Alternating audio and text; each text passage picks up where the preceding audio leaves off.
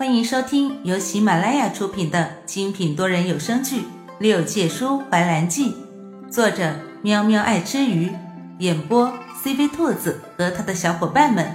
欢迎订阅收听。第九十集，大师傅，你哪只眼睛看见我想对你师弟做什么？兰叔语气娇嗔，面带羞涩的看着小和尚身后的大师傅。云崖听兰叔这样一说，上下打量了一下自己的小师弟，见他似乎的确没有什么被染指的痕迹，这才觉得有可能是自己担心过虑了。贫僧云崖，这是小师弟云起，若有什么地方冒犯了姑娘，还请姑娘见谅。云崖先是对兰叔拱手做了一礼，然后问道：“不知姑娘是如何进得无量宫，来到我三师叔的院子的？”兰叔不好意思的抚了抚额头，有意避着云崖的灼灼目光。这，要他如何回答？难道说是翻墙进的？就在兰叔斟酌再三，准备转移云崖的话题时，一道慵懒非常的声音，伴随着若有若无的菩提花香萦绕在他身边。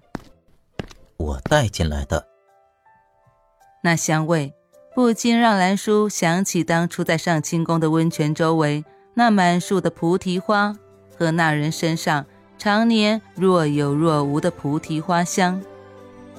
不行不行，不能再想他。兰叔轻微的甩了甩脑袋。试图将心底的想法甩出十万八千里，却见一双修长的手指出现在自己的视线里，摁住了自己的双颊。你本来就不大聪明，再这样甩下去，该如何能嫁得出去呢？来人轻笑道，那宠溺的口气像是两人关系匪浅一样。兰叔默默地翻了个白眼。心里暗骂道：“嫁不出去也不用你操心啊，又不嫁你。”云崖拜见三师叔。云崖和云起齐齐向从后山走来的美和尚拱了拱手，行了一个弟子礼。美人和尚朝他们点了点头，松开禁锢住兰叔双颊的手，一本正经的开始打发两位师侄。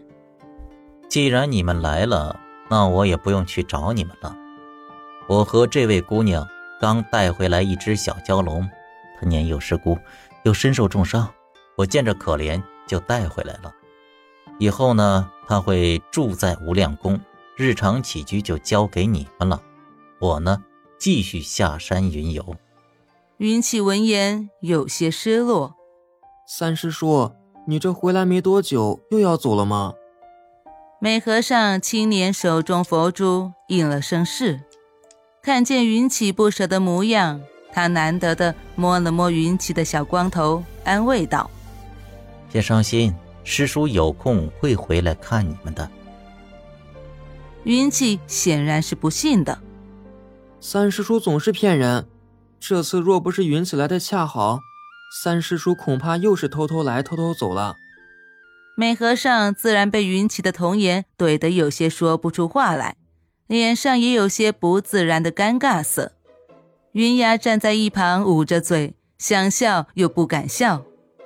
司音师叔，师尊说过，这无量宫是不方便女子进入的。这位女施主在无量宫里也委实有些不方便，还望师叔……云崖话到即止。咦，原来这美和尚不仅人长得俊美，就连名字也都这样有诗意。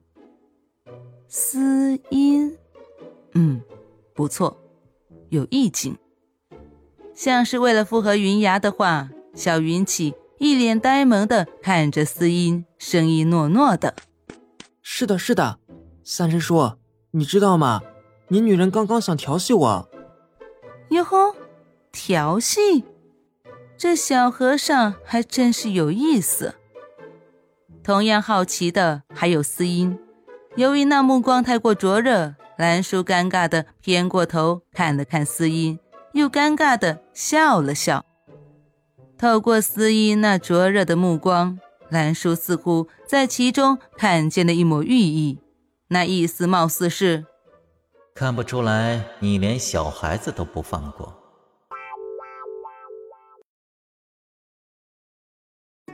本集播讲完毕，感谢你的收听。